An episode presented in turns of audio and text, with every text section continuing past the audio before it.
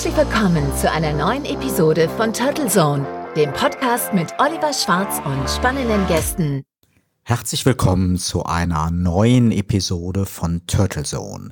Heute begrüße ich bei mir im Studio in Ettlingen einen Experten für die digitale Industrie, Marketing und Medien.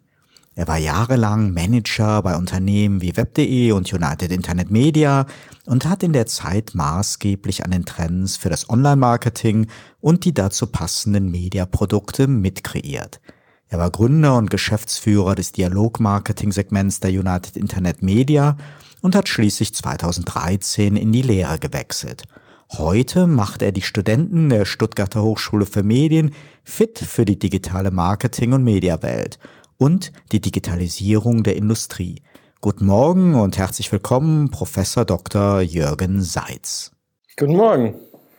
Jürgen, was waren für dich die bedeutendsten Trends im Online-Marketing der letzten ein, zwei Jahre und welche Hypes haben sie schnell überlebt? Online-Marketing hat ja grundsätzlich eine, eine gigantische Entwicklung hingelegt.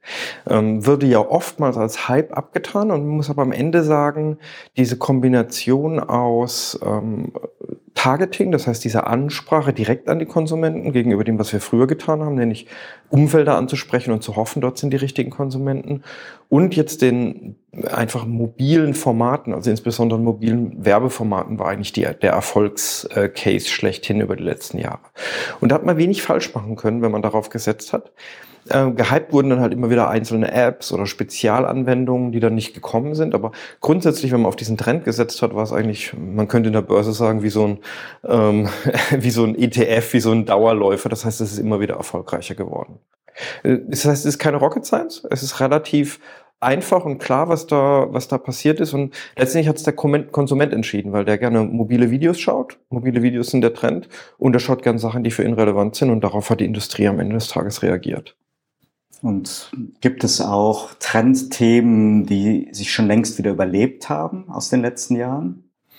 Ach, davon gibt's, äh, glaube ich, viele. Spannender sind ja die Trends, die jetzt gerade laufen und da einzuschätzen, wer, ähm, wer setzt sich eigentlich durch. Also wir haben ja gerade ein paar ähm, sehr interessante äh, Trends rund um dieses ganze Thema ähm, äh, wenn man sich anschaut, was Pinterest macht oder was äh, TikTok macht, das heißt einfach neue Kanäle.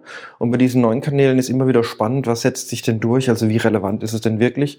Ähm, Pinterest, die sehr stark auf dieses Thema keine Unterbrechung mehr, sondern eher wie Search aufgebaut sind, also visuelle Kommunikation wie Search ähm, aufsetzen, was ich sehr spannend finde, was aber in der Realität, wenn man sich die Zahlen anschaut, noch nicht so richtig zündet. TikTok, die wirklich explosionsartig, gerade bei den jungen Zielgruppen, wachsen und äh, ein, ein neues Format auch etablieren. Also super, super kurze Videos. Im Prinzip ist ja TikTok, TikTok wird häufig mit ähm, Social Media verglichen, ist aber eigentlich eher ein Videokanal, der nur auf noch kürzere Formate setzt. Das ist eigentlich mehr YouTube-Konkurrenz, wo man eben schon die Influencer hat, die dann eben so 10 Minuten Segmente machen oder auch längere Segmente. Und jetzt hat man plötzlich TikTok, wo es um wenige Sekunden geht.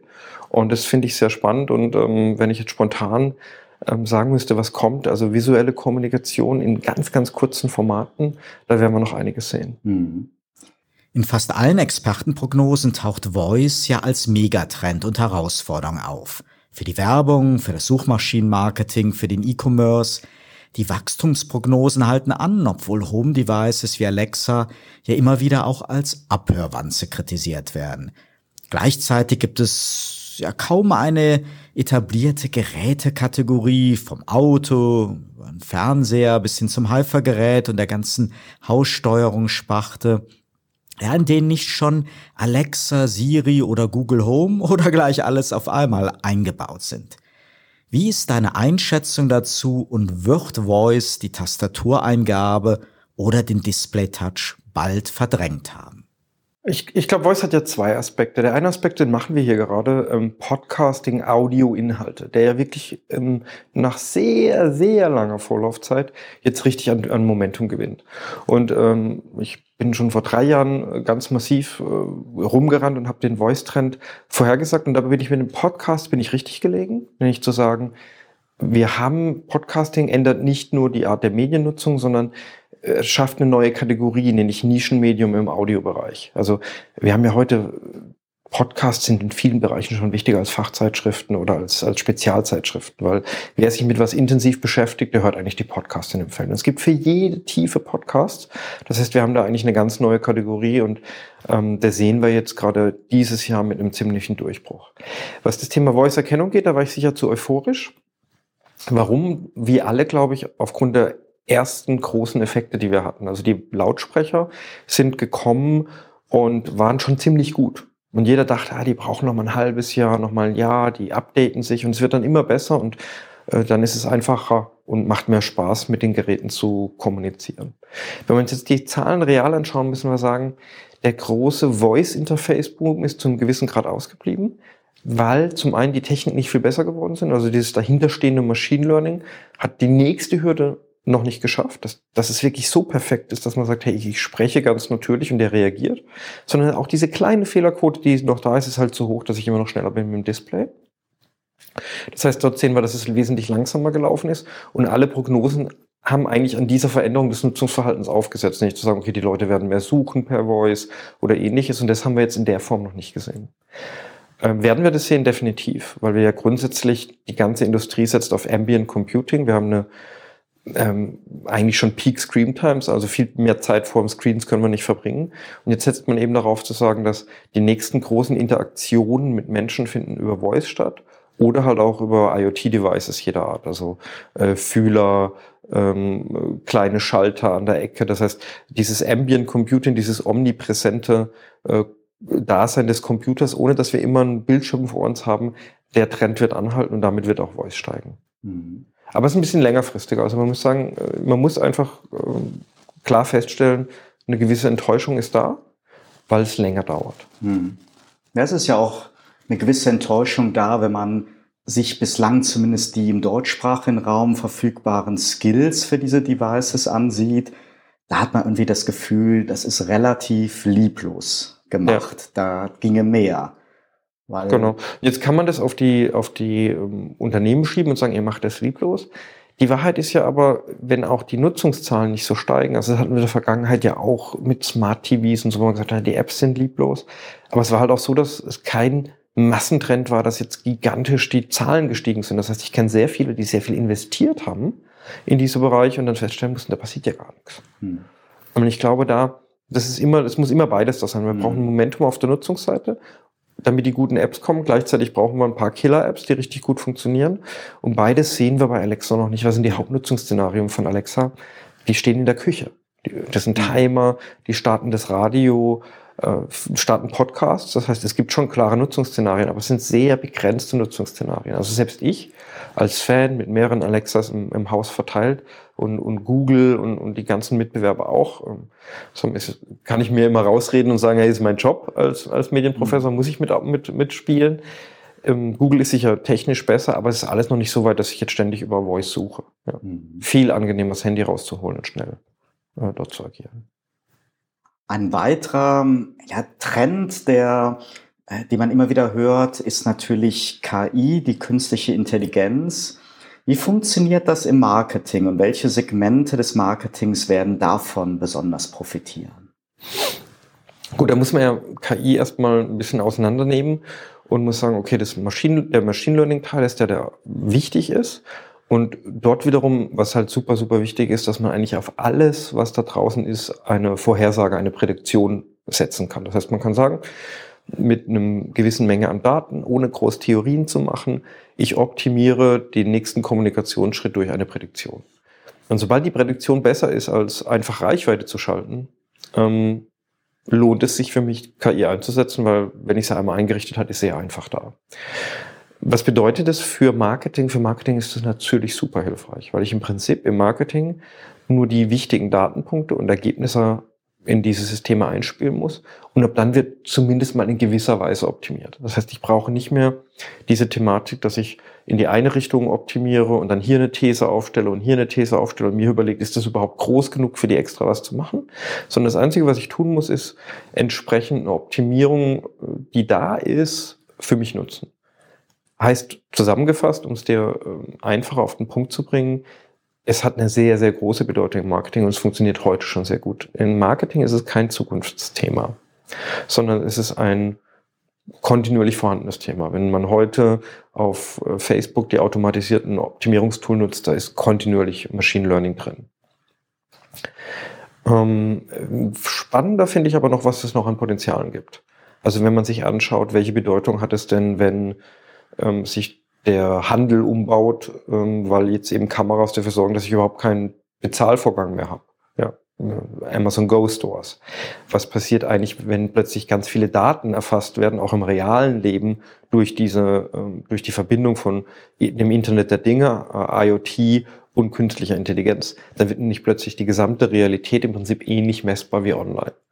Und dann wissen wir auch, da wird es entsprechende Optimierung geben. Das heißt, wir werden, gerade im Handel werden wir ganz massiv Umbau von Läden sehen. Wir werden äh, Veränderungen sehen, ähm, die einfach dadurch passieren, dass wir aus Daten sehen, aha, an dem Standort funktioniert dieser Mix besser, an dem der besser, an dem Standort ist es dann doch mal eine leicht andere Publikum, als ich es an anderen Standorten hat. Ich glaube, das Ganze, was ins reale Leben reingeht und wo dort die KI das Marketing verändert, das wird noch viel relevanter. Mhm. Und auch Produkte. Also um das auch nochmal ähm, von der Produktseite her zu sehen, nehmen wir so ein Produkt wie das Automobil. Ja. Auch autonomes Fahren haben wir KI überschätzt. Ja. Also so viel besser sind die Teslas in den letzten drei Jahren nicht geworden.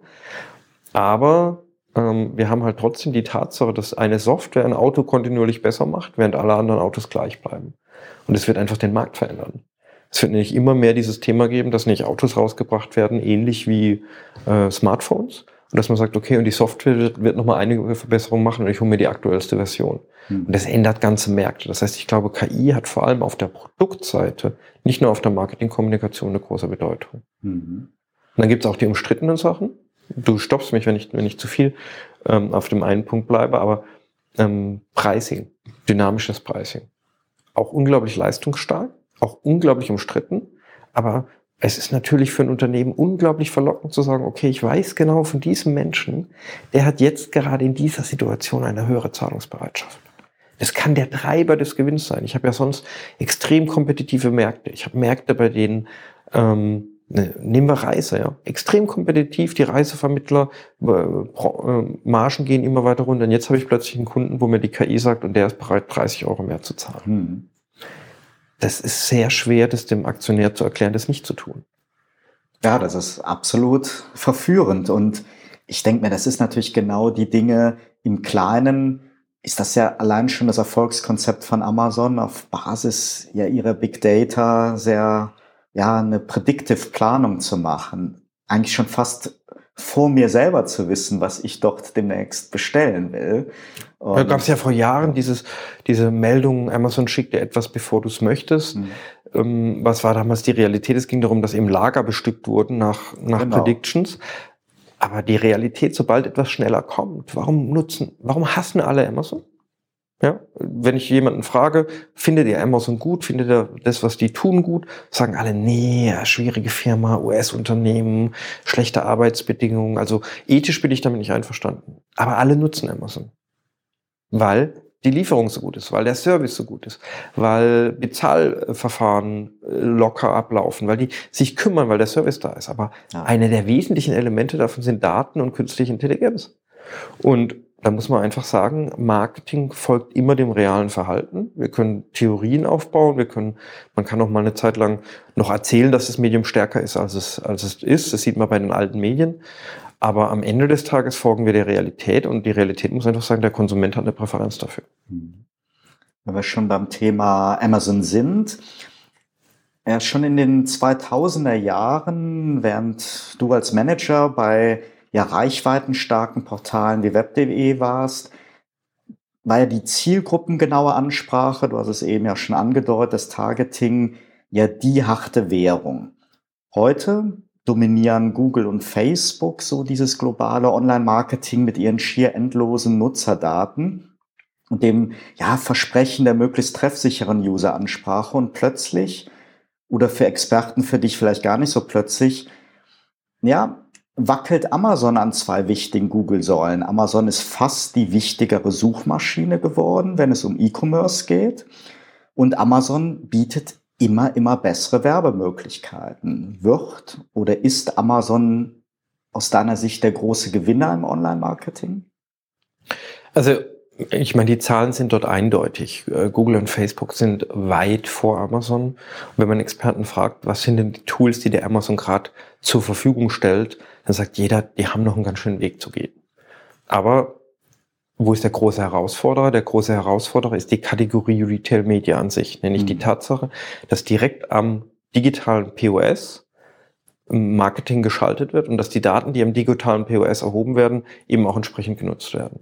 Das heißt, wenn ich mir jetzt den Lower Funnel anschaue, also näher am Kaufprozess, hm, tut mir leid, dass ich da immer sehr englisch unterwegs bin, aber Marketingsprache ist halt in dieser Welt aktiv, dann sehe ich ganz klar, da hat Amazon eine überragende Bedeutung. Also wenn man sieht, welche Nischenunternehmen sehr erfolgreich sind, nur mit Amazon-Optimierung, die Kunden nochmal kurz vorm Ziel in ein bisschen günstigeres in, in ein Produkt reinzubringen, das einen guten Review hat, die Bedeutung ist gigantisch. Die Bedeutung von Reviews ist gigantisch. Das heißt, wenn ich mir den Lower Funnel anschaue, schon ganz hohe Bedeutung. Im Upper Funnel da hat es Amazon noch nicht dahin geschafft, wo sie wollen, aber hat natürlich das Potenzial, weil sie natürlich auch Upper Funnel Kanäle haben, also Upper Funnel Inspiration, Videoschauen, die auf die Idee kommen, wenn ich mir anschaue, wie stark Amazon Prime unterwegs ist, dass die eine Gratis-Version haben, dass es schon Tests gibt, was Video angeht. Also Amazon ist definitiv am Aufsteigen. Mhm. Aber ich würde äh, weder Google noch Facebook unterschätzen, weil die natürlich auch Fortschritte machen. Also wenn ich bei Google ähm, mir anschaue, was in YouTube inzwischen möglich ist, wie YouTube breiter geworden ist, das ist noch lange nicht am Ende. Mhm. Wenn ich mir anschaue, Facebook ähnliches, auch da wieder der Videobereich, das kommt jetzt. Ähm, ich würde sagen, Amazon ganz bedeutender ähm, Player, was POS angeht. Ich würde aber nicht Prognosen teilen, die andere machen, die sagen, oh, die werden jetzt die überholen oder ähnliches, sondern das ist für die ein sehr, sehr gutes Zusatzgeschäft. Ja. Also sehr spitz wirklich im, im POS-Markt. Ja, das wird schon breiter, also das wird wachsen und das Problem sind, glaube ich, die ganzen unabhängigen Player, die halt gegen diese großen Player verlieren, weil globale Systeme einfach so viel besser sind als die lokalen Systeme. Also die, die lokalen Player haben eine Herausforderung und tun sich ja unglaublich schwer, sich zusammentun und ähnliches und sind immer einen Schritt zu langsam unterwegs. Das heißt, ganz klar, die Großen ähm, werden sich mehr Marktanteile holen, das wird weitergehen. Aber auf der anderen Seite, wenn ich mir die drei großen Player anschaue, würde ich weiterhin die anderen beiden signifikant vorn sehen. Mhm. Stichwort Facebook. Facebook ist ja in Sachen Social Media immer noch global gesehen der Big Player. Da ja, sagen wir mal, dieser zu beobachtende Schwund an jungen Nutzern hierzulande, das schlechte Image, ob zu Recht oder Unrecht, Datenskandale und mehr, dem steht ja auf der anderen Seite, stehen ja immer mehr Nutzer in aufstrebenden Entwicklungsländern gegenüber. Das heißt, insgesamt ist die Plattform ja noch sehr lebendig und ähm, jüngere Plattformen, die ja immer beliebter werden wie Instagram, sind ja auch hauseigene Konkurrenz. Aktuell experimentiert Facebook in den USA mit einer neuen Rolle als Nachrichtenplattform für professionelle journalistische Inhalte und Mark Zuckerberg überlegt, vielleicht auch ziemlich spät, seine Dienste halt mehr zu verzahnen, zu integrieren. Wie beurteilst du die Zukunft von Facebook, was ja, ja, man hat so den Eindruck, für manche Politiker so die Heimat allen Übels ist? Ich glaube, ich glaube, zwei Dinge sind da spannend. A, wie bewertet man Facebook? Facebook ist natürlich in einem unglaublichen Zwickmühle. Die brauchen mich jetzt nicht zum Verteidigen und die meisten Punkte würde ich hier sammeln, wenn ich, wenn ich sie bashen würde, weil das mhm. macht man und das ist äh, sehr beliebt. Wenn ich mir die Realität anschaue, wie sollen sie es denn richtig machen? Ja, sie sind in x Ländern unterwegs mit komplett unterschiedlichen Rahmenbedingungen. Die einen fordern ähm, äh, Free Speech über alles, die anderen sagen, du musst hier zensieren. Ähm, dass Facebook sich zurückziehen muss fast und sagen muss, okay, ihr gebt die Rahmenbedingungen vor und wir setzen sie um, ist fast also ich, mir fällt keine bessere Lösung ein. Die ganzen Leute, die immer sagen, mach doch mal eine äh, bessere Lösung, äh, muss ich sagen, wie ist die bessere Lösung? Und spätestens dann hört es nämlich auf, weil dann kommen nämlich komische Regelungen. Und leider haben wir da gerade in Deutschland mit verschiedenen Regelungen jetzt kein glückliches Händchen bewiesen, was die Qualität der Regelung angeht. Problem erkannt, Lösung muss ich immer sagen, sehr, sehr schwierig. Äh, bedeutet für mich, dass, dass das ganze Thema Facebook als Quelle allen Übens, es ist halt ein Verstärker für menschliches Verhalten.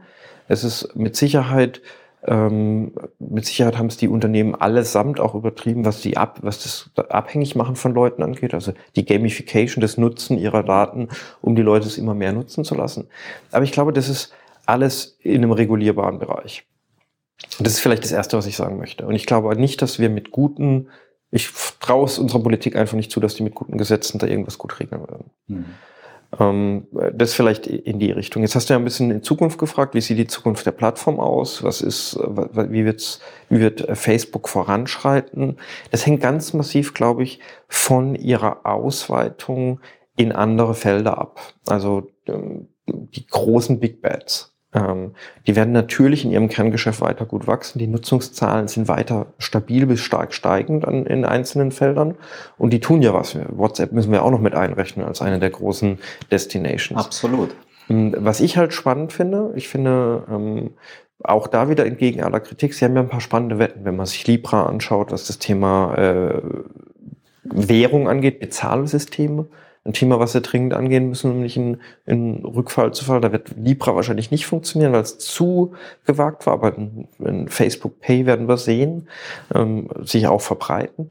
Das heißt, ich glaube, es ist mehr, dass ihre neuen Dinge auch AR, VR, was werden sie da tatsächlich in die Masse reinkriegen? Das ist viel wichtiger für die Zukunft von Facebook, wie jetzt ganz konkret diese Regulierungsthemen die natürlich äh, schmerzhaft und riskant sind, aber in der Vergangenheit hat es ja auch nie wirklich gezogen. Wir hatten das Gleiche. Ich habe ähm, 97, 98 bei, Facebook, äh, bei äh, Microsoft angefangen. Da gab es damals schon Diskussionen, Microsoft muss aufgesplittet werden. Es gab dann dieses Riesenverfahren, der Internet Explorer ist dann unbundled worden, dadurch sind die anderen hochgekommen. Microsoft heute steht heute stärker da denn je. Absolut. Aber weil sie eben produktmäßig sich weiterentwickelt haben, weil sie breiter geworden sind, weil sie nicht mehr nur auf Windows leben. Damals war Windows die Cash Cow ein bisschen Office. Jetzt hat sich so umgedreht. Das heißt, ich glaube, die Zukunft von Facebook hängt ganz massiv davon ab, was kriegen sie in den neuen Feldern hin mit ihrer Reichweite. Trotz allem ist es ja durchaus keine völlig unrealistische Gefahr, dass politisch getrieben so eine Aufgliederung oder Zerschlagung passiert. Haben wir ja auch schon erlebt in der Vergangenheit mit AT&T und anderen Big Playern. Ja, wobei die AT&T-Geschichte ist ja spannend, wenn man die sich anschaut. Die sind ja wieder auferstanden Absolut, ähm, ja. nach Jahren, äh, profitabler denn je zuvor. Das heißt, da hat die Zerschlagung ja auch nicht richtig funktioniert. Mhm. Mal ganz ehrlich, warum sollte Amerika eine Plattform zerschlagen und nur Amerika könnte es, weil es ein amerikanisches Unternehmen ist. Wir hm. können überall ähm, Regeln versuchen zu setzen und sonstiges. Jedes Land kann, aber warum sollte Amerika eine starke globale Softwareplattform mhm. zerschlagen, wenn sie gleichzeitig im Wettbewerb und im immer sichtbareren Wettbewerb mit dem asiatischen Internet sind? Wir kriegen ja zunehmend ein aufgeteiltes Internet. Wir haben ja äh, in Asien quasi die gleichen Dienste wie bei uns, nur andere Provider. Wir haben es in, in, in Russland. Europa ist mehr so eine, wir sind mehr so eine Kolonie von USA.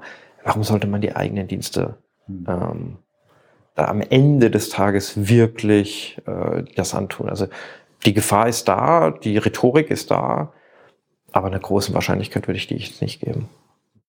Gibt es aus deiner Sicht einen Grund, warum Facebook seine verschiedenen Dienste noch so wenig verzahnt hat? Wieso kriege ich morgens um acht von einem Bekannten eine Nachricht über den Facebook Messenger, um 15 Uhr schreibt er mir über WhatsApp und ich habe keine Verknüpfung, keine Historie. Ist es nicht doch bei der Kommunikation so, dass das, was wir Mobilfunk Roaming nennen, was wir bei E-Mails kennen, dass eine Austauschbarkeit von Säulen, von Plattformen eigentlich zwingend notwendig ist? Ich glaube, man ist vorsichtig mit dem Kerngeschäft. Also ich glaube, es ist eine reine, ähm, die Entscheidung am Ende des Tages ist, ich, glaube, man würde gern mehr verzahnen. Ich glaube, man würde, also intern alles mehr verzahnen, nach außen natürlich zumachen. Das ist ab einer gewissen Größe, ähm, ist das Verhalten von Unternehmen in der Realität, warum passiert auf den Diensten relativ wenig, weil man halt extrem vorsichtig mit dem Kerngeschäft ist. Weil jede Änderung natürlich sofort x Polit äh, Politiker auf den Plan ruft und alles Mögliche. Die kleinste Algorithmusänderung, wenn man jetzt überlegt, was rund um die Politik passiert ist. Und ich, ich will es gar nicht abtun. Das ist schlimm, was da passiert ist, die, was die Algorithmen gemacht haben. Die haben Dinge verstärkt, die nicht möglich sind. Es wurden bei Fake News die Augen zugemacht. Aber man merkt ja, wie jede kleine Veränderung, wie schwierig die durchzusetzen ist, wenn man halt faktisch eins 1, noch was Milliarden Menschen fast täglich auf der Plattform hat. Mhm. Und ich glaube, deswegen ist, ist man da einfach vorsichtig unterwegs. Mhm. äh, und sagt halt so ein bisschen der Klassiker, ich habe hier mein Kerngeschäft, das treibe ich kontinuierlich voran und ich versuche auf der anderen Seite diese Big Bets zu machen. Übrigens ja ähnliches Szenario bei Google. Mhm. Stichwort Veränderungen.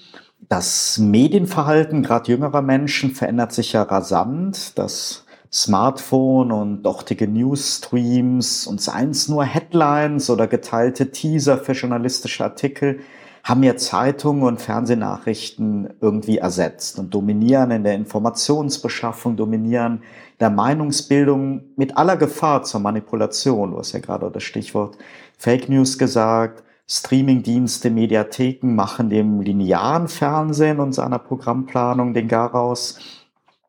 Viele Programmhighlights auch im Sport gibt es nur noch online und gegen Abogebühr.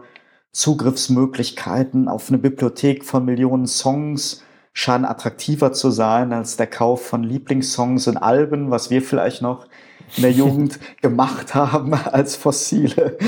Ähm, wird das aus deiner Sicht so weitergehen oder gibt es auch gegenteilige Trends zu beobachten und gibt es irgendwo noch so ein Fünkchen Hoffnung für klassische Medien?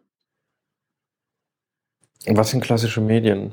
Also ich glaube, man muss das in Nutzungsszenarien aufteilen. Ja, klassische Medien sind welche, die halt eine inhaltlich oder eine Programmplanung haben, die nicht nur kleine Häppchen bringen, nicht nur Headlines sammeln, sondern wo halt wirklich, ja, äh, insgesamt ja eine, eine, eine Dramaturgie dahinter ist. Ja, gut, äh, das, ich, ich, ich würde das mal verneinen, dass das in den neuen Medien nicht auch so ist, dass eine Dramaturgie dahinter ist. Wenn man sich mal so einen YouTuber anschaut, was die liefern, ist teilweise richtig gute Qualität. Mhm. Das sind gut durchdachte Stories. Und es ist ähm, alles Sexcrime, man streitet sich. Also da wird viel bedient, was das klassische Medium auch bedient. Das heißt, ich glaube, die Grundbedürfnisse, was Storytelling angeht, ähm, die sind nicht runtergegangen. Ähm, und das wird auch weitergehen. Das ist das Erste. Das Zweite, lineare Medien, also die Verpackungsform der Inhalte. Wie viel wird davon übrig bleiben? So viel wie lineare Nutzung gefragt ist. Überall, wo lineare Nutzung wichtig ist, wird es bleiben. Bei allem anderen, warum soll ich es nicht einfach auf Abruf machen? Also warum soll ähm, die nächste Generation, aber übrigens auch unsere Generation, also ich finde Spotify auf Abruf auch besser als meine CD-Sammlung von damals. Ja, ich bin da nicht super nostalgisch, weil ich habe da auch viel Arbeit reingesteckt und heute habe ich es einfach auf Abruf. Ähm, die Frage, wo du, glaube ich, eigentlich drauf hinaus möchtest, ist so ein bisschen, was bleibt eigentlich mit Qualitätsjournalismus? Was bleibt eigentlich mit Inhalten, die besser recherchiert sind? Und genau. da äh, mache ich mir Sorgen tatsächlich. Ähm, da gibt es sicher äh, auch Kollegen bei uns an der Hochschule, die sich noch besser damit auskennen. Aber was ich halt beobachte, ist guter Journalismus ähm, ist nicht massentauglich, passt nicht zu diesem werbefinanzierten Modell, weil da ist erstmal Schreien, äh, Skandal machen und sonstiges. Und Leute, die sich das nicht leisten können, sich einen guten Journalismus zu kaufen, die gehen halt zunehmend in diese anderen Medien und die werden immer lauter und immer skandalträchtiger. Und ähm, das ist, glaube ich, das größte Problem an dem ganzen Thema. Das nenne ich, was klickt gut, das ist natürlich immer irgendwelche Dramen. Deswegen sind viele auf der Straße inzwischen ähm, ständig alarmiert, weil Alarmieren halt entsprechend funktioniert. Und ich glaube, es ist ein wichtiges Element, dass man ähm, daran arbeitet, dass Qualitätsjournalismus für alle zugänglich ist und dass Qualitätsjournalismus nicht davon abhängt, dass ich mir ein Abo kaufen kann. Ich selber habe, ich werde oftmals dafür kritisiert, aber ich bin inzwischen auf Nachrichtendiät. Also ich versuche eigentlich am Wochenende ähm, mich zu informieren, am Wochenende Zusammenfassung zu lesen. Ich, mein Economist ist mir heilig. Übrigens auch als Audioversion, nicht als, ähm, mhm. nicht als äh, gedruckte Version, um einfach versuchen einzuordnen und versucht dann auch noch ein paar andere Medien reinzugehen. Also nicht nur die Economist-Seite zu sehen, sondern auch ein bisschen was Konservativeres zu lesen oder so. Aber ich versuche es zu reduzieren. Ähm, das kostet mich schon mal vergleichsweise viel Geld, was andere nicht zahlen würden, hält mich aber auch tagsüber ruhig. Aber das, da muss ich auch, da muss ich mich ständig disziplinieren, das zu tun. Ähm, und nicht eben doch mal die Nachrichten zu checken, weil es ja auch so schön einfach ist. Und ich glaube, wir müssen es schaffen, dass diese Qualitätsmedien kostenlos für jeden zur Verfügung stehen und auf den Kanälen laufen, die sie laufen müssen. Und da, da ist, das haben wir dramatische Entwicklungen. Die, ja, ich meine, die heute, heute, äh, die Tagesschau, ja über 60 Jahre des Durchschnittsseheralter. Das heißt, die Medien, die wir dafür bezahlen, denen wir eigentlich das nachgegeben haben, die öffentlich-rechtlichen, die sind nicht in den Kanälen unterwegs oder sind dort unterwegs, aber werden nicht wahrgenommen in den Kanälen, wo gerade die Medien wahrgenommen werden. Und da machen übrigens die Verlage auch eine sehr unglückliche Rolle, hm. weil die natürlich ihre Pfründe wiederum verteidigen. Gegen jede, ähm, jeden Artikel, den, der irgendwie veröffentlicht wird, gibt sofort einen Aufschrei. Warum machen uns jetzt die öffentlich-rechtlichen Konkurrenz? Ich glaube, es hm. wäre ein gemeinsam massives Ziel, in diesen neuen Kanälen massiv mit differenzierten, relevanteren Kanälen unterwegs zu sein. Aber man beobachtet ja nach diesen ganzen unglücklichen Versuchen, die Verlage gemacht haben, online irgendwo die Verluste aus dem Anzeigengeschäft im Print auszugleichen.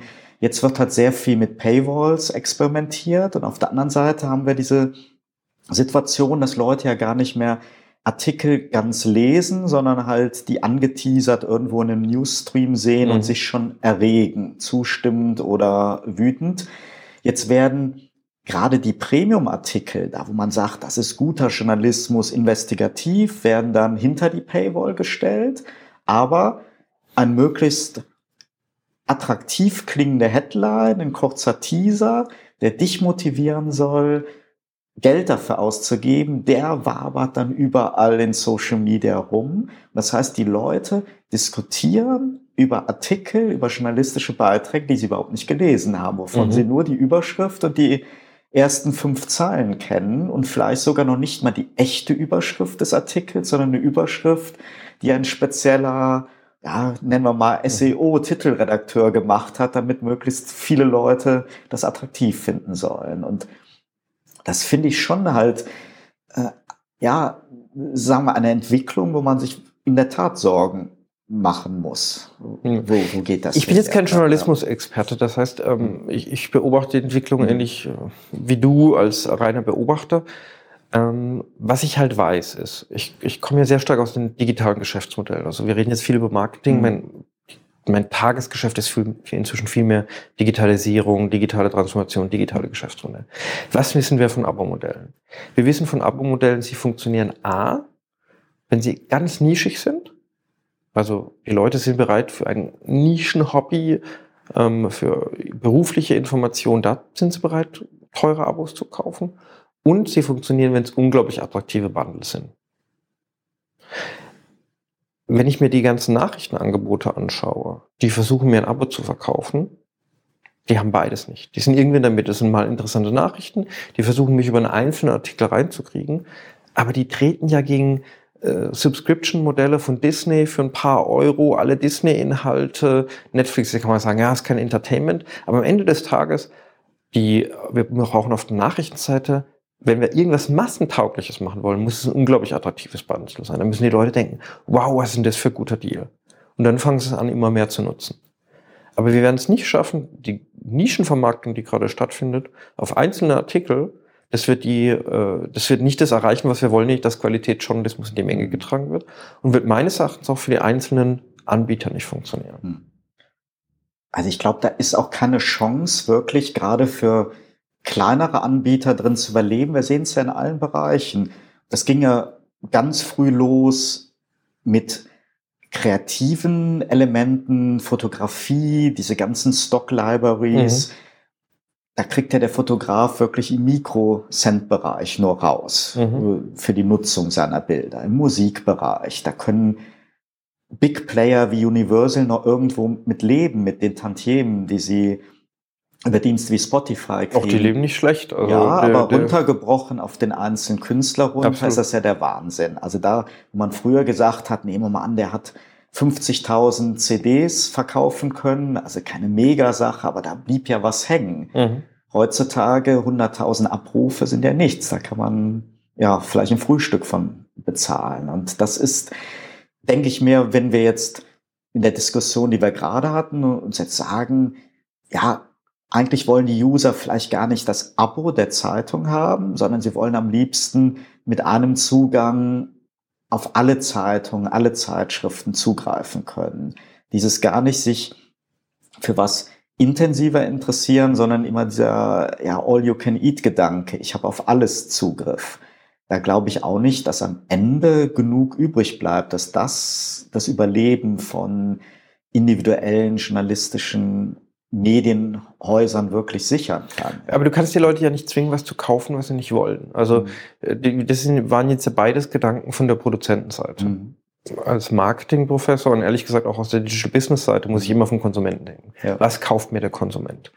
Und wenn der Konsument heute Netflix kauft, kauft er ein signifikant besseres Produkt, weil es global ist, weil die mhm. halt ihre Kosten global umlegen können. Ja. Das wird mit Disney ähnlich sein. Das haben wir in allem gesehen. Das bessere Produkt wird sich durchsetzen. Das heißt, wir werden nicht drum rumkommen, ein Produkt bauen zu müssen, wo der Kunde sagt, ja, das will ich haben.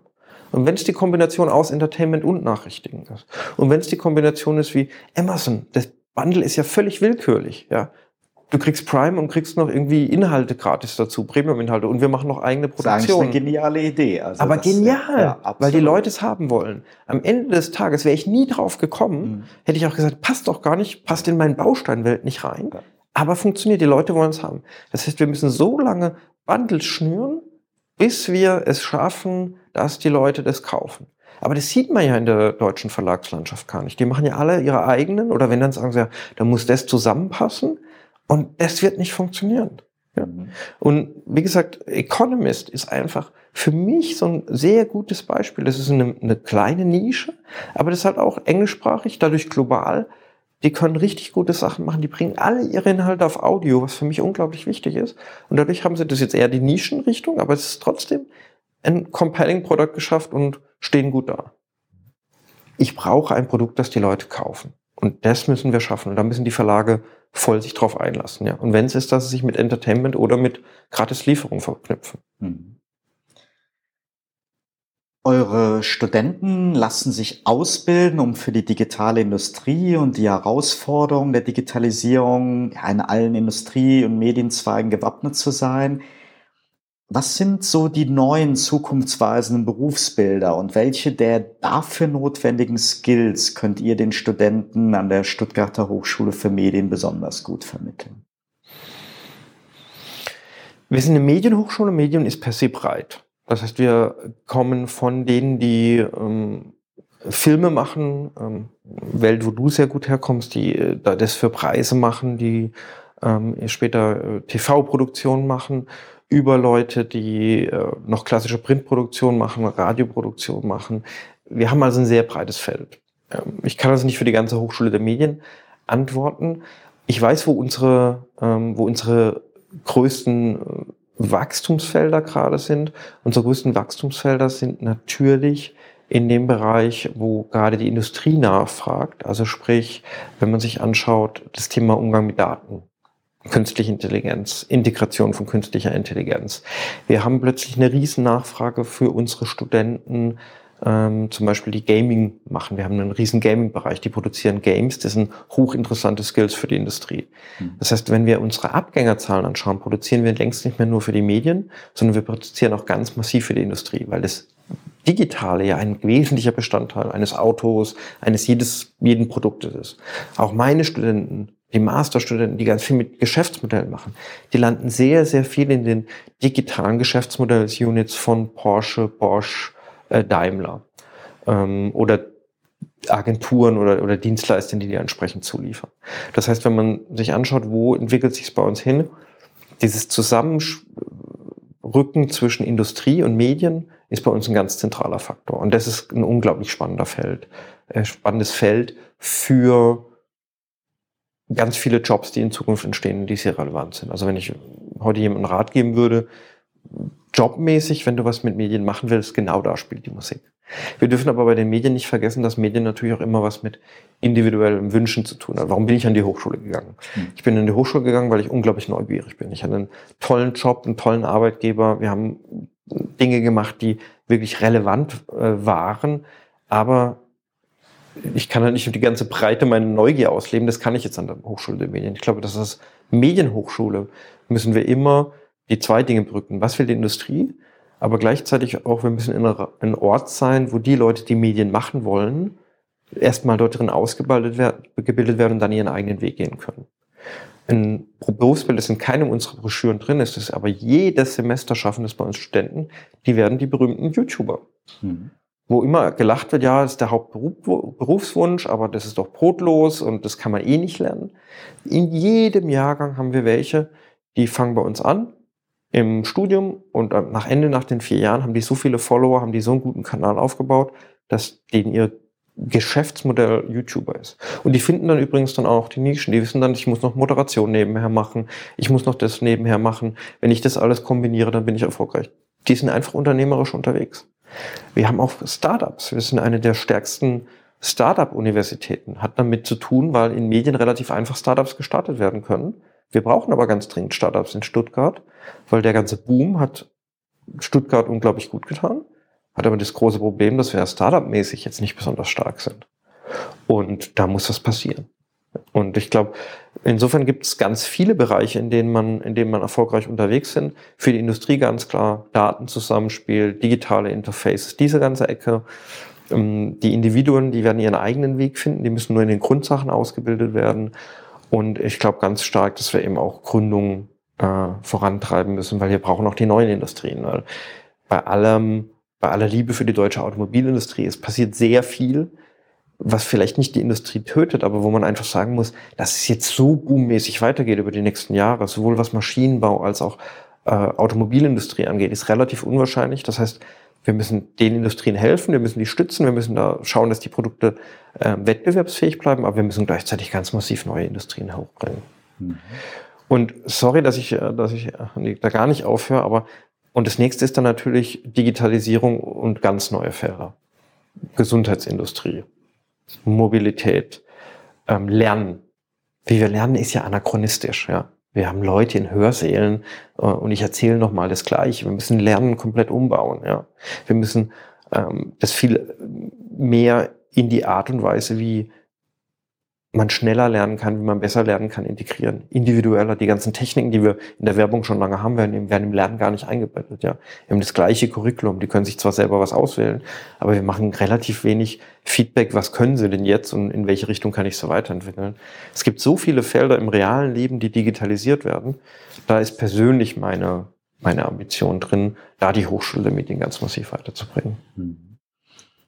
Ja, lass mich da nochmal einsteigen. Also Universitäten und Fachhochschulen, die übertreffen sich ja, so mein Eindruck, halt mit immer neuen Bachelor- und Masterstudiengängen. Und Dinge, die, ja, also wo sehr fantasievoll vorgegangen wird. Und ja, nicht nur die Themenfelder der Ausbildung, sondern du hast ja auch ein bisschen angedeutet, die Ausgestaltung von Vorlesungen. Da habe ich gerade rausgenommen, dass du da noch einen Nachholbedarf siehst, aber auch da hat sich ja viel getan die Bewertungskriterien studentischer Leistung, Praxisorientierung von Studiengängen insgesamt haben sich deutlich geändert. Welche dieser Entwicklungen siehst du eindeutig positiv und wo hast du als Professor vielleicht auch manchmal das Gefühl, ja, dass da das Niveau oder die wissenschaftliche Tiefe drunter leidet? Ich glaube nicht, dass wir das Problem der wissenschaftlichen Tiefe haben. Ähm, wir haben eher ein Incentive-System, gerade bei den Universitäten, das ganz massiv auf produziere wissenschaftliche Papers aus ist. Das heißt, sei ein Systemleister, leiste für das System ausgerichtet ist. Wenn du gut, wenn du viele Papers in gewissen Journals drin hast, dann bist du ein guter Wissenschaftler. Ich glaube, das Thema ist eher die Relevanz. Wie bleiben wir Relevanz fürs reale Leben, für die Wirtschaft, für alles, was da draußen ist? Und diese Relevanz da sind die großen Herausforderungen. Ja, wir sehen bei den großen MBAs in den USA, sehen wir inzwischen Rückgänge bei den Bewerberzahlen. Es gibt eine Riesendiskussion darüber, was ist mit, dem, mit den Preisen. Es gibt Experimente mit ganz neuen Modellen. Es gibt äh, die großen amerikanischen Player, die sagen, du brauchst gar keinen Uni-Abschluss mehr. Du kannst, wenn du mit dieser Fähigkeit nachweist, kannst du bei mir anfangen. Ähm, ich glaube, es ist nicht das Problem, dass die Unternehmen zu kreativ sind und dass sie die, ähm, dass dadurch die Wissenschaftlichkeit leidet und dass da ein Problem ist. Und ich glaube im Gegenteil, dass wir radikaler denken müssen in Sachen, wie muss Bildung eigentlich real den Mehrwert nochmal steigern. Wir wissen, Bildung hat einen sehr guten ROI, ja, in Deutschland auch sehr gut gelöst mit den ähm, relativ über günstigen Kosten, die wir für das Hochschulsystem haben, für viele Absolventen. Aber wir können es nochmal steigern. Lebenslanges Lernen ganz massives Thema. Und zwar nicht nur als Angebot der Hochschule, sondern es gibt die ersten Hochschulen, die sagen, in deiner Hochschulausbildung ist das gesamte lebenslange Lernen mit drin. Das heißt, du wirst dein Leben lang ein besserer, ähm, ein besserer Student sein, ein besserer Manager sein, was immer. Du kannst immer wieder zu uns zurückkehren und kannst dir wieder online oder in Präsenz äh, Wissen holen. Es gibt die Modularisierung, dass ich es mir entsprechend zusammenstellen kann, dass man sagen kann, hey, hier mache ich das, hier mache ich das, hier mache ich das. Da kann man ganz massiv äh, agieren. Da ist übrigens auch schon viel Flexibilität drin, was teilweise nicht genutzt wird. Äh, wir haben das Thema, wie die Lehre übertragen wird. Also was ich vorhin gesagt habe, heißt nicht, es muss im Klassenraum ein bisschen besser werden. Ich glaube, da ist die, die Hochschule der Medien, wir, wir sind da ziemlich gut. Wir arbeiten ganz viel projektbasiert. Wir gewinnen ständig dieser Landeslehrpreise und so. Ich glaube, wir tun da schon viel. Aber wenn man es nochmal radikaler denkt, muss es viel individualisierter sein. Ja, ich möchte, dass jeder Student, ich kann, ich kann auf 80 Studenten, die ich in meiner Vorlesung habe, auf die Gesamtmenge kann ich eingehen, was sie wollen, aber ich kann nicht jeden Einzelnen fördern. Aber ich will eigentlich etwas haben, wo bei jedem Einzelnen mir eine künstliche Intelligenz hilft, ihm zu sagen, okay, da, da musst du noch mal was machen und da kann er noch mal Selbststudien machen. Ich will eigentlich ein besserer Professor werden dadurch, dass ein Teil von der künstlichen Intelligenz erledigt wird. Das heißt, ich glaube, wir müssen einfach super positiv in die Zukunft nehmen, müssen die Handbremse lösen und müssen sagen, hey, wie kann denn Bildung wirklich nicht nur auf Plakaten das Wichtigste sein, so wie kann denn Bildung unser Thema sein, um in Zukunft noch wettbewerbsfähig zu sein? Mhm. Und um unsere Gesellschaft auch besser und klüger zu gestalten. Ich lache ich, nee, ich lach nicht, das ist unfair zu sagen, aber ich finde immer die Diskussion, ja, wenn dann gewisse Arbeiten durch Maschinen erledigt werden, dann sind alle arbeitslos und und, und, und da haben wir ein Riesenproblem. Sicher ist das sozial für eine gewisse Zeit ein Thema, aber es kann doch nicht, wenn ich mal äh, positiv in die Zukunft sein, es kann ja nicht das Problem sein, sozusagen eine Arbeit, die eh dumpf ist, die jetzt von einer Maschine erledigt wird, der hinterher zu heulen. So, ich muss sagen, was machen wir denn jetzt mit der Zeit? Mhm. Was tun wir denn jetzt? Äh, was sind denn die neuen großen gesellschaftlichen Probleme, die wir lösen wollen? Ja, wie ändern wir denn, wie wir mit alten Menschen umgehen? Wie ändern wir denn die Ungerechtigkeit in der Welt? Ich glaube, es gibt genug Jobs zu tun. Ja. Nur die Bildung muss da halt ganz massiv dranbleiben. Also ich habe keine Angst vor zu viel Kreativität und zu viel Veränderung. Im Gegenteil, ich würde sagen, ähm, radikaler ran, mehr Experimentierfelder. Äh, das macht Spaß. Mhm. Spannend fand ich gerade dein Stichwort lebenslanges ja. Lernen, lebenslange Bildung. Viele Studenten haben ja irgendwie so das Ziel, direkt im Anschluss an den Bachelorstudiengang ihren Master zu machen, möglichst schnell viele Abschlüsse ab, mhm. um dann halt ins Berufsleben einzutauchen, ohne eigentlich erstmal vorher Berufserfahrung sammeln zu können. Und wenn ich das mal bei mir sehe, da lagen zwischen dem Erststudium Jura und dem späteren Executive mhm. Master Studiengang über zwei Jahrzehnte und eine ganze Management-Karriere. Das ist natürlich absolut nicht vergleichbar und keine Referenz, aber was ich schon glaube, was ich gespürt habe, ist, wie viel mir diese Berufserfahrung auch geholfen hat später im zweiten Studiengang. Ja, meine ganze Einstellung zum Studium hat sich geändert. Es hat äh, ich habe auch das Gefühl, dass es zumindest für mich persönlich ein, ein ganz anderes Niveau dadurch auch erreicht mhm. hat. Und wie siehst du denn das als Hochschulprofessor? Macht es Sinn, möglichst viele Abschlüsse im Block hintereinander anzustreben? Oder ist das auch der Wunsch der Arbeitgeber? Wollen die diese ganz jungen Bewerber schon mit MBA oder macht es nicht doch mehr Sinn, ja, das Thema Bildung doch eher halt über sein ganzes Leben zu mhm. ermöglichen und zu strecken. Deine Frage geht ja auf zwei Ebenen. Die ganz konkrete Entscheidung, soll ich dir direkt nach dem Bachelor einen Master machen? Habe ich eine klare Meinung, ich würde erstmal nochmal arbeiten. Mhm. Warum? Weil ich dann mehr sehe, in welchem Bereich will ich eigentlich. Die meisten Studenten, warum kommen die Studenten zu uns? Die sagen Medien und Wirtschaft. Das sind die zwei Sachen, die ihr kombiniert. Ja, Medien finde ich cool. Wirtschaft finden meine Eltern gut, das kann ich denen gut verkaufen, also mache ich Medienwirtschaft. Und sehr viele fahren da sehr gut damit, weil wir sehr breit aufgestellt sind, weil sie da noch viele Themen haben. Aber trotzdem werde ich im Berufsleben noch mal mehr sehen, was macht mir Spaß, wo will ich hin, was sind die Wege. Das heißt, ich würde immer den Weg gehen, ähm, und das sage ich auch jedem Studenten, und ich weiß nicht, was die offizielle Linie unserer Hochschule da ist, aber äh, ist mir auch relativ egal an der Stelle. Ich würde immer sagen, geh zwei Jahre arbeiten und geh da noch mal in den Master rein. Und by the way ist auch gar nicht schlecht für Gehaltsentwicklung etc., weil äh, die Einstiegsgehälter unterscheiden sich manchmal gar nicht so stark. Aber wenn ich berufserfahrener Plusmaster bin, also es kann auch, auch ganz, ganz banal für den Geldbeutel gut sein.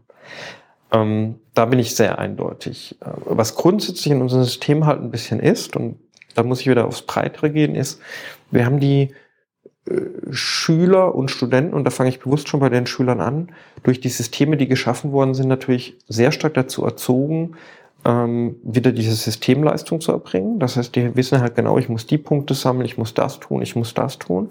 Und die verhalten sich eigentlich auch klug, indem sie nicht genau über die Hürden springen.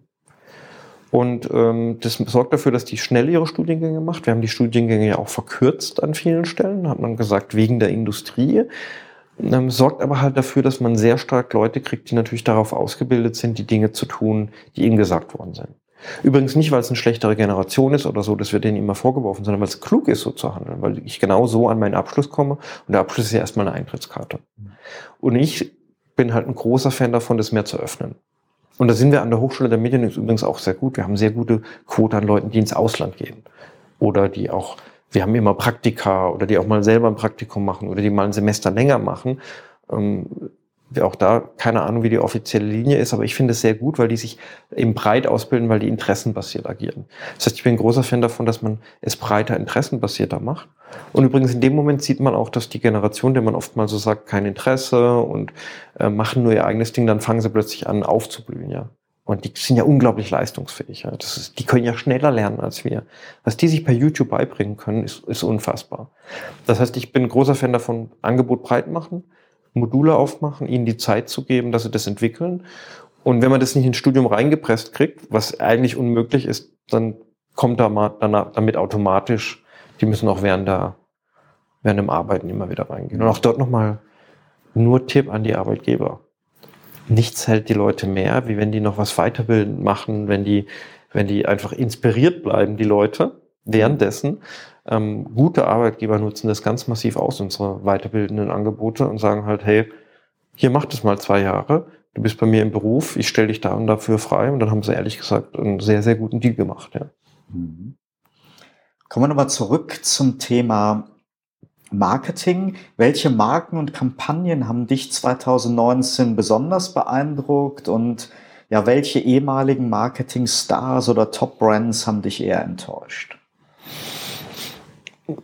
Ich habe, wenn ich, wenn ich Vorträge gebe, ähm, habe ich so eine, so, so eine Grundthese, äh, die ich bei den Vorträgen immer wieder vertrete, dass klassische Markenbildung nicht mehr funktioniert, wie wir es ja früher gesehen haben. Das heißt, eine Marke, die durch gute Kommunikation sich differenziert und die ich liebe, weil sie eine Love-Brand ist, funktioniert nicht mehr.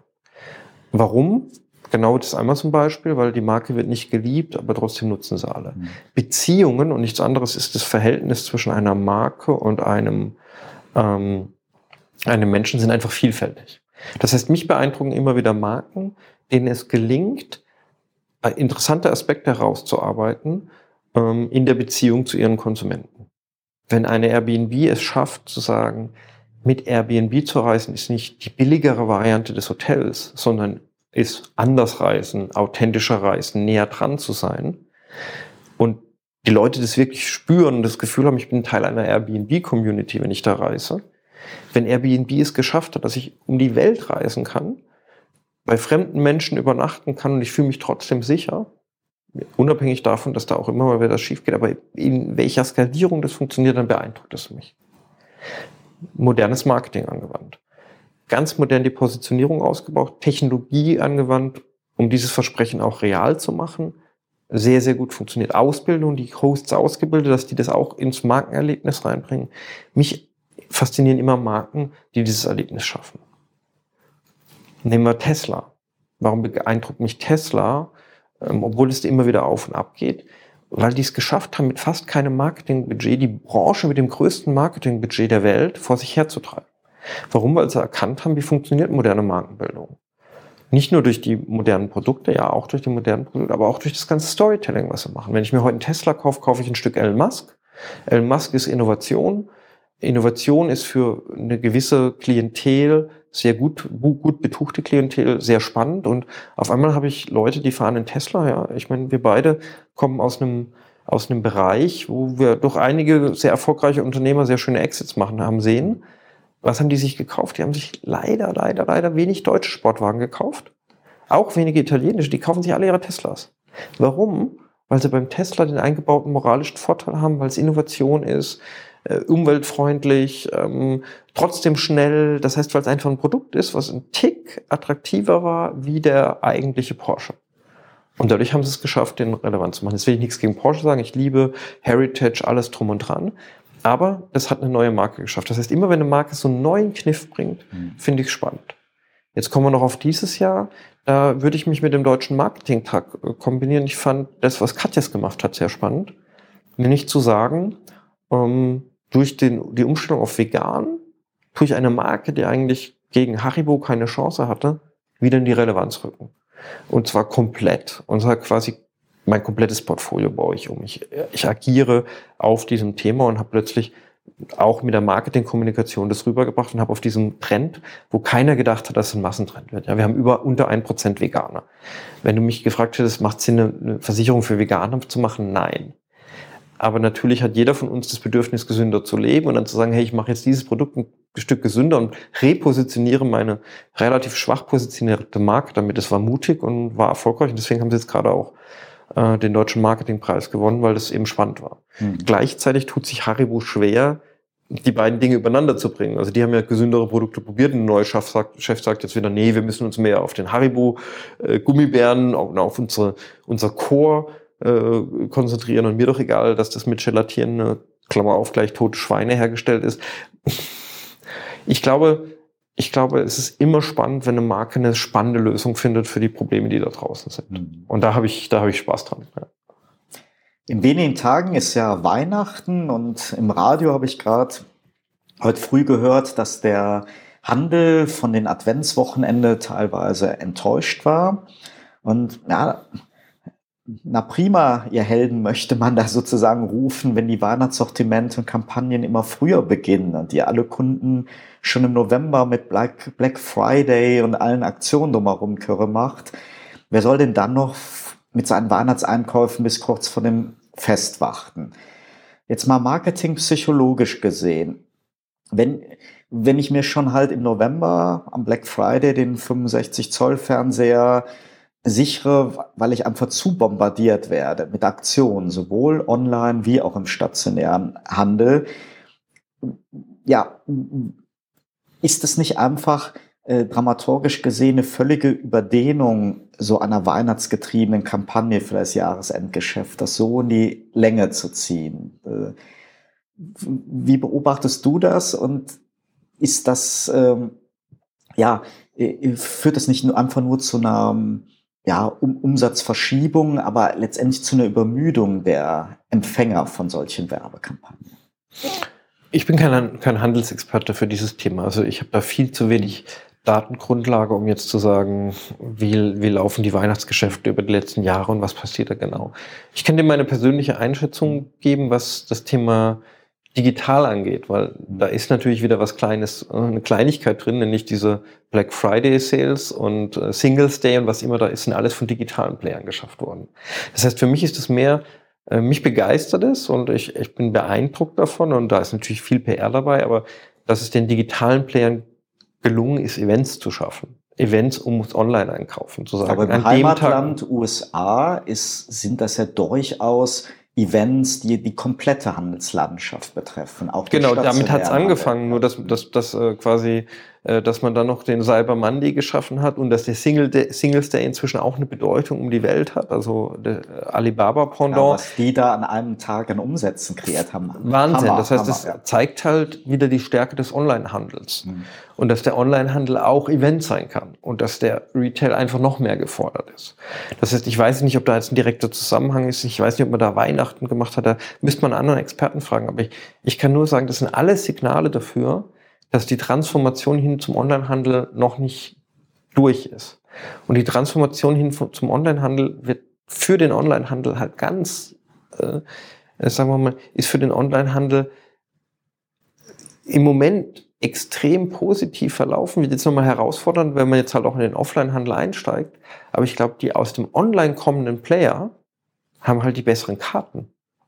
Und ich, da ist, glaube ich, so ein bisschen, ich glaube, der, der klassische Handel, der ist in Verteidigungshaltung, obwohl sie noch vor Selbstbewusstsein strotzen. Aber da ist halt schon Angriff jetzt auch auf die stationären Läden. Ja, immer mehr Online-Händler öffnen stationäre Läden. Viele sagen, ja, schauen wir mal, wie sie sich da, äh, wie sie sich da übernehmen werden. Und da haben sie keine Ahnung davon. Ich glaube, der Angreifende ist halt hier immer noch in der stärkeren Position. Deswegen können wir das diskutieren, ob das Sinn macht und ob man das ändern könnte. Aber ich glaube, die Angreifenden, die werden sich nicht in die Weihnachtssaison reinzwängen lassen, sondern die werden noch den nächsten Event bringen und die werden äh, Dinge aus Asien übernehmen. In Asien haben wir diese, haben wir in den Livestreams ganz massiven Verkauf. Wir reden heute schon über die Influencer und ihre eigenen Marken und was die verkaufen.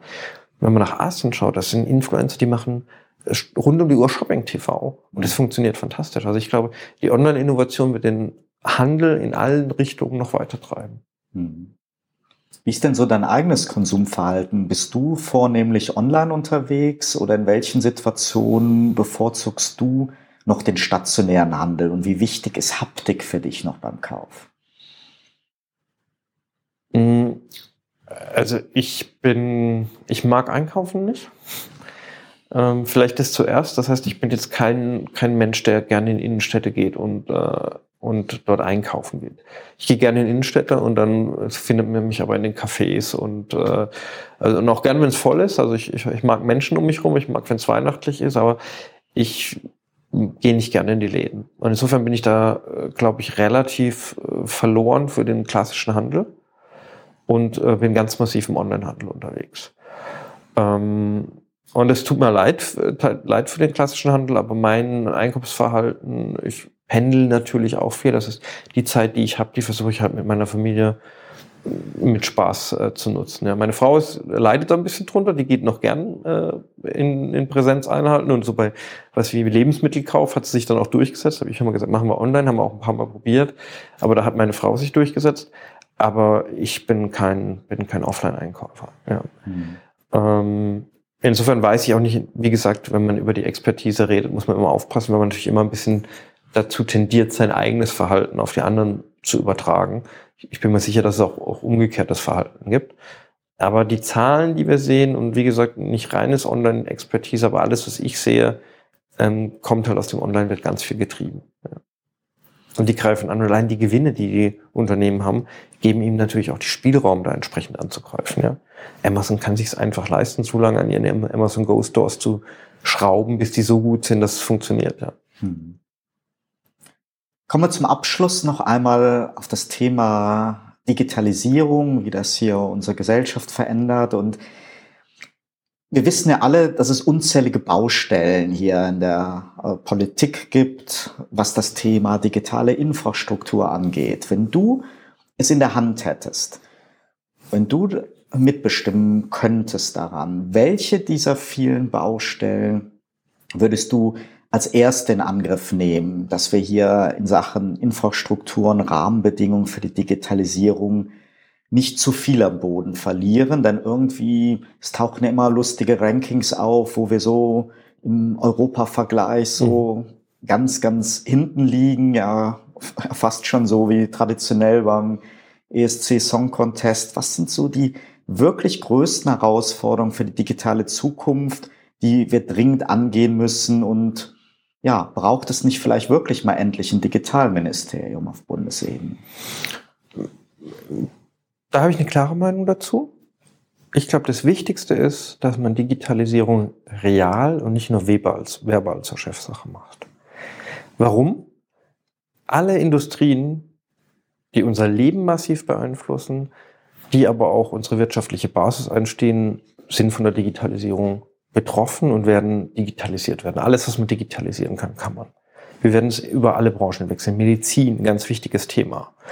Ähm, wir werden durch Daten, durch Personalisierung der Medizin, werden wir die zusätzlichen zehn Jahre Lebenserwartung, von denen ich viel träume. Das wird nicht ein Wundermittel sein, sondern es wird dadurch passieren, dass man ähm, tatsächlich, wir haben gemeinsam mal unter einem Gründer gearbeitet, der jetzt an einem ewigen Leben arbeitet, äh, wird nicht, wird, werden wir nicht erleben. Thema. Ist hochspannendes ja. Thema, werden wir wahrscheinlich nicht erleben, aber wir werden erleben, dass sich nochmal massiv was verändert, was das Gesundheitswesen angeht. Und es ist äh, fast eine eine Verpflichtung, eine moralische Verpflichtung, es wird ja oft über Ethik und KI gesprochen. Ich finde es umgekehrt, es ist ethisch notwendig, dass wir da besser werden, ja, dass unsere Krankenhäuser nicht sind, wie sie sind, sondern dass wir viel, viel besser werden, was die Personalisierung angeht, dass ein Arzt sofort alles zur Verfügung über mich hat, dass wir Prävention reinbauen, statt nur Notfallversorgung in den letzten äh, Lebenswochen. Ich glaube, da gibt es unglaublich viel zu tun, obwohl ich Laie bin in, in Gesundheit. Ich sehe nur Fälle, wo das relevant ist und es gibt wenig Szenarien, wo, es einfach nicht vorteilhaft sein kann, wenn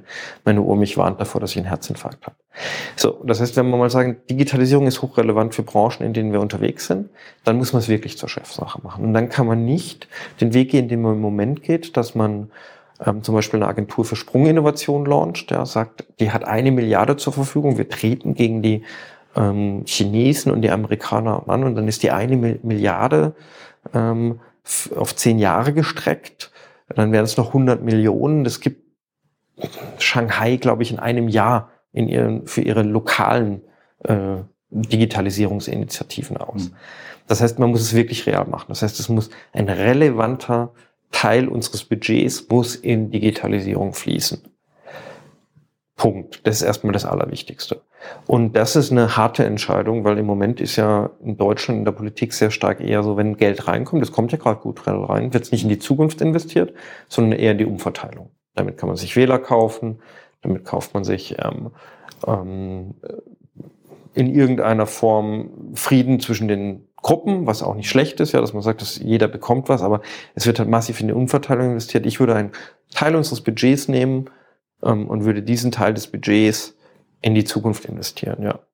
Und zwar das, aus meiner Sicht nicht immer nur in diese Fördertöpfe, sondern in konkrete Maßnahmenpakete. Ab, absolut, da muss man sich jetzt die Frage stellen, schaffen wir das zu tun? Da gibt es verschiedene Modelle, habe ich gerade auch Studenten drauf, die, die das analysieren. Die Chinesen haben es gemacht, indem sie in Fonds reingegangen sind. Das heißt, sie haben es breit gestreut, das heißt doch Fördertöpfe, aber Fördertöpfe, die unternehmerisch verwaltet werden von Fondsmanagern, die damit reich werden können.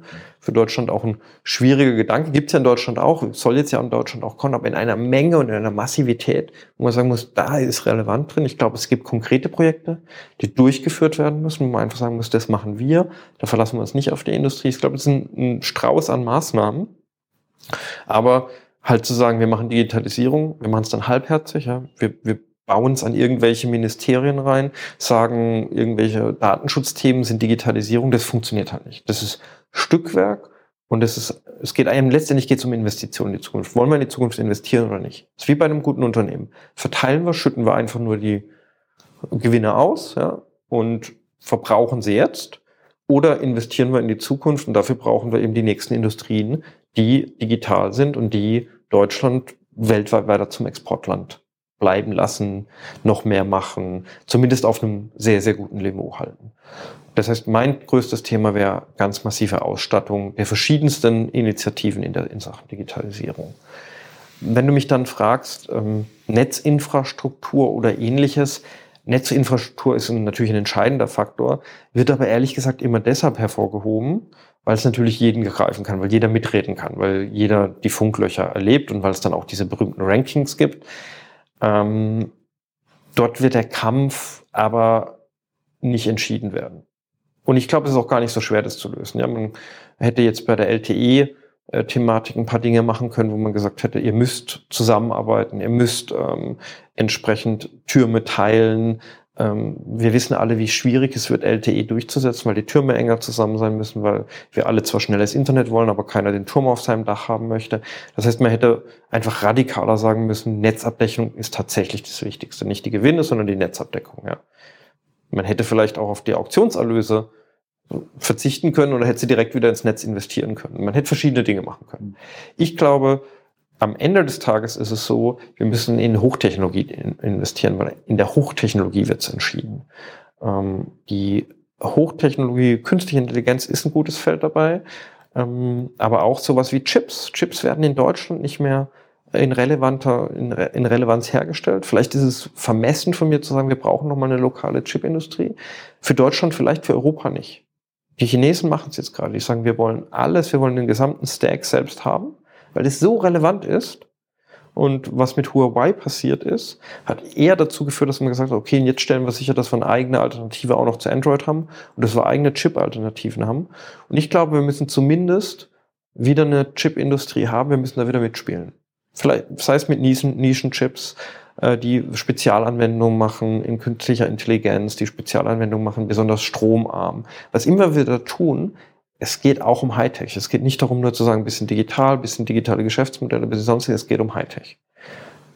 Augmented Reality ähm, wird sehr häufig in den Gaming-Bereich, Pokémon und sonstiges abgemacht. Riesenbedeutung, Riesenbedeutung im, im Gesundheitsbereich. Da kann man was machen. Das muss man fördern kann nicht sein, dass wir da keine Firmen haben und uns darüber freuen, dass die Oculus jetzt wieder nicht sich so ganz so gut verkauft hat. Die Grundlagentechnologie wird da geschaffen. Wir waren dabei, als 2000 ähm, die ganze Internet-Crash stattgefunden hat. Haben sich alle drei, vier Jahre total darüber gefreut. Die Firmen, die, über die wir heute reden, die erfolgreich waren, sind aus diesen Firmen raus entstanden. Apple ist aus äh, von, von Leuten äh, wieder groß gemacht worden, die nebenher nochmal ganz schön viele Konkurse hingemacht hat. Aber wenn man gar nicht den Anspruch hat, diese Digitalisierung auf technischer Weise anzumachen, dann passiert es auch nicht. Ja? Wir müssen auch davon ausgehen, es werden Leute unfairerweise reich werden, es wird, es wird ein paar spektakuläre Pleiten geben, aber dann passiert wenigstens was. Dann sind wir wenigstens auf dem Weg, mutig zu sein, die Handbremse zu lösen und Gas zu geben. Und wir haben die Ingenieure, wir haben alles, was wir brauchen. Wir müssen nur sagen, Vollgas. Ein sehr schönes Schlusswort. Vielen Dank für dieses Gespräch, Professor Dr. Jürgen Seitz. Dir und deiner Familie wünsche ich ein schönes Weihnachtsfest und uns allen, ja, dass das mit dem Handbremse lösen und dem Vollgas geben in eine digitale Zukunft wirklich so klappt. Manch einer sucht ja noch das Neuland. Wir sind, glaube ich, schon ein wenig dort angekommen. Dies war die letzte reguläre Episode von Turtle Zone im Jahr 2019, bevor wir uns dann im neuen Jahr mit weiteren spannenden und interessanten Interview-Talks zurückmelden. Davor gibt es am 23. Dezember aber noch eine Sonderepisode, so die Planung, bei der ich niemanden geringeren als den Weihnachtsmann als Gesprächspartner am Telefon haben soll. Du bist neugierig, wie dieser Talk läuft? Ja, mein heutiger Gast Jürgen Seitz lacht auch schon. Ich bin auch gespannt. Hör einfach kurz vor Weihnachten rein. Ja, mal sehen, wie das Ganze so abläuft. Auf jeden Fall wünsche ich dir, lieber Hörer, schon jetzt besinnliche Festtage und freue mich auf ein Wiederhören, dann spätestens im neuen Jahr. Bis dahin, alles Gute, dein Oliver Schwarz.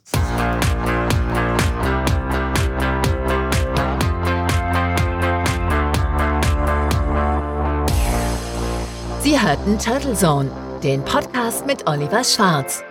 Eine Produktion von Turtle Media aus dem Podcaststudio in Ettlingen bei Karlsruhe. Immer neu bei Spotify, iTunes und YouTube und auf turtlezone.de.